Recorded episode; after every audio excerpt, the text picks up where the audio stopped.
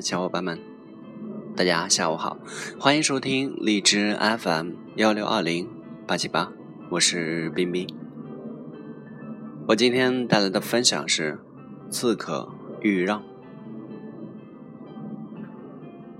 豫让出生于侠义之家，爷爷毕阳是个有名的侠士，他从小就受到爷爷的熏陶，以严格的武士精神来要求自己。长大成人以后，仗着一身的本领，他先后成为了晋国六卿中的范氏、中行氏的门客，但是始终没有受到重用。于是他先后离开范氏、中行氏，转而投奔到智瑶的门下。智瑶这个人虽然十分狂妄自大，但是由于崇尚迷信武力，故而也十分欣赏勇武之士。豫让得到他的器重，感恩戴德，视之瑶为知己与恩人。而在当时那个时代，视为知己者死，这是天经地义的。然而在晋阳一战中，智瑶大意失江山，不仅身首异处，脑袋还被当作便器，任由赵无恤的凌辱。这件事情传到豫让的耳中，他十分痛心，立志要为主公报仇雪恨。可是要刺杀位高权重的赵无恤，谈何容易啊！不要说刺杀，就是想接近他，也不是件容易的事儿。可是一个人若把所有的心思都集中到了一点，那就可以排除万难了。豫让改名换姓，伪装成为一个行于之人，穿着破旧的衣服混入赵无恤府中，充当杂役。他的工作就是粉刷厕所的墙。粉刷墙所使用的工具被称为瓦刀，这种工具本来就只是为了把墙抹平，所以并不锋利。可是豫让却别有用心地磨得十分的锋利，这玩意儿到他手中成了一件刺杀用的武器。豫让假装在工作，在厕所等待着。人有三急，赵无恤，你总得上厕所吧？果然，赵无恤来了。豫让毕竟不是职业的杀手，临场时可能有几分的紧张，神色也不太自然，这被精明的赵无恤看出了破绽。赵无恤意识到这个人有问题，便派人上前把豫让捉拿审问，结果发现了那把磨得锋利无比的瓦刀。赵无恤质问道：“你把瓦刀磨得如此的锋利，究竟有何意图？”豫让知道计划失败了，他面不改色地回答道：“我要为智伯报仇。”听到这里，站在一旁的卫士拔出刀剑，欲结果了豫让。赵无旭阻止道：“算了，他也算是一条好汉。只要已经死了，他的家臣想为他报仇，这也是贤人义事，还是放了他吧。以后我小心点儿就是了。”赵无恤显然不认为豫让有机会杀死自己，放他一条活路，也是给自己的家臣树立一个榜样。对待主公就得像豫让这样忠心不二。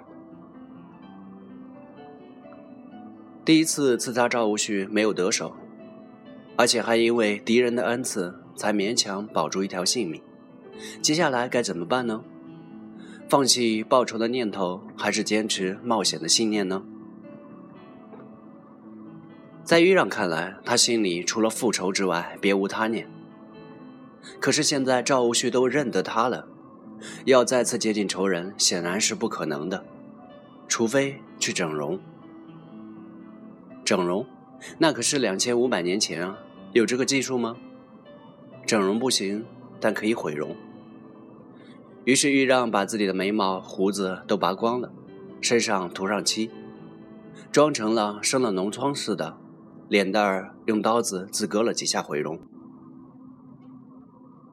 现在看上去已经不像一个人了，而像是个怪物。于是他便沿街乞讨，一点也不引人注意。他甚至跑到自己家中乞讨。当妻子看到这个披头散发、面目可憎的人时，一点也没认出他就是自己的丈夫。当他听到他的声音时，有几分的惊异，自言自语地说：“这个人长得不像我丈夫，可是声音怎么就这么像呢？”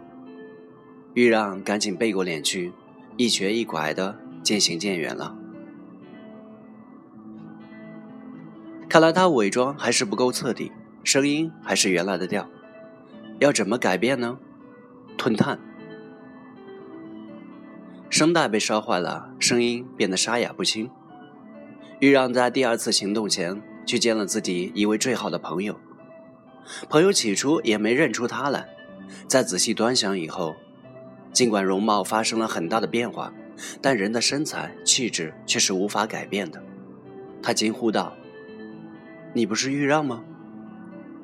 玉让答道：“我就是。”朋友事先已经听到玉让刺杀赵无恤的事儿，今日见他毁容吞炭，面目全非，不由得流下眼泪。你何必走这条艰难的复仇之路啊？我说你是有志向，但是没智谋啊！你想一想，凭你的才能，倘若投靠赵无恤。必定可以得到重用，耐心的等到他完全宠幸你的那一天。你要复仇，不是易如反掌吗？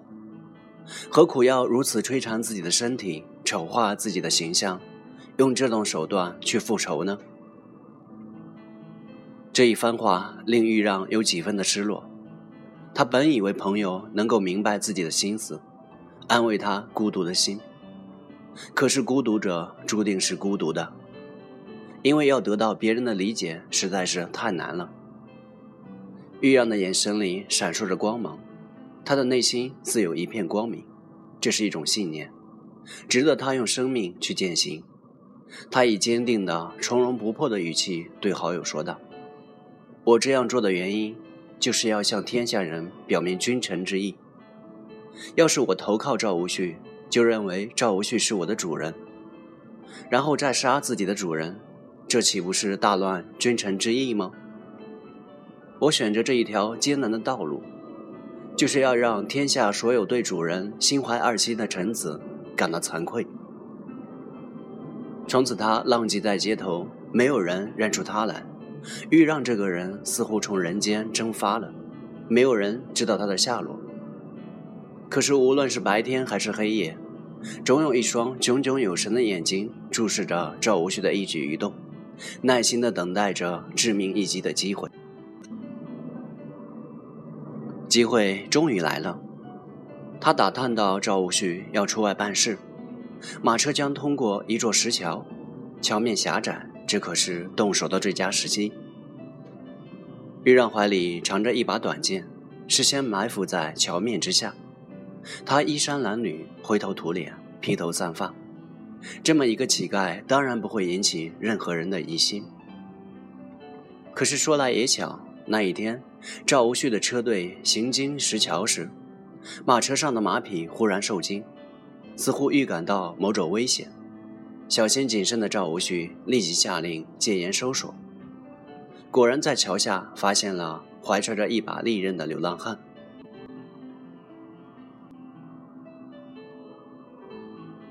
有着异常敏锐第六感的赵无旭马上想到一个人，豫让。在盘问之后，果然证实了他的猜测，藏在桥下的刺客正是前方放走的豫让。赵无恤生气了，指着豫让的鼻子责备道：“你做的太过分了！以前你当过范氏与中行氏的门客，后来这两个家族也让智瑶给灭了，你非但没有替他们复仇。”反倒委身当了知瑶的臣子，如今知瑶已死，你却偏偏这样的卖命的为他报仇，这究竟是为什么呢？豫让面对周围数十条闪亮的兵刃，挺起胸膛说：“范氏与中行时都把我当作普通的门客罢了，我也就只是普通人那样来对待他们。知伯以国事对待我，我就要像国事那样来报答他。”这句话掷地有声，赵无恤听了很感动，他感慨道：“豫让先生，你拼了老命要为之瑶报仇，如今天下人都知道了，也成就了你的名声。可是我已经放过了你一次，也算是仁至义尽。这一次我不能再放过你了，你自己说该怎么办吧。”豫让向赵无恤拜了一拜，从容地说道：“您曾经放过一次，天下人无不称颂您的美德。今天我行刺您，理应伏法受诛。只是忠臣为名节牺牲，这是义之所在。我无法为知伯报仇，只希望能借用您的衣服戳几刀，象征性的表达我复仇的心愿。如果能得到您的准许，我便死而无憾了。”赵无恤解下外衣，交给豫让。豫让站起身来，拔出刀子，跳起身来，往衣服狠狠地戳了下去，一下，两下，三下，总计戳了三刀，然后跪在地上，仰天大笑道：“我可以报答智伯了。”说罢，刀子往心窝里一捅，扶刀而死。据说豫让死后，赵国的志士们无不为之落泪。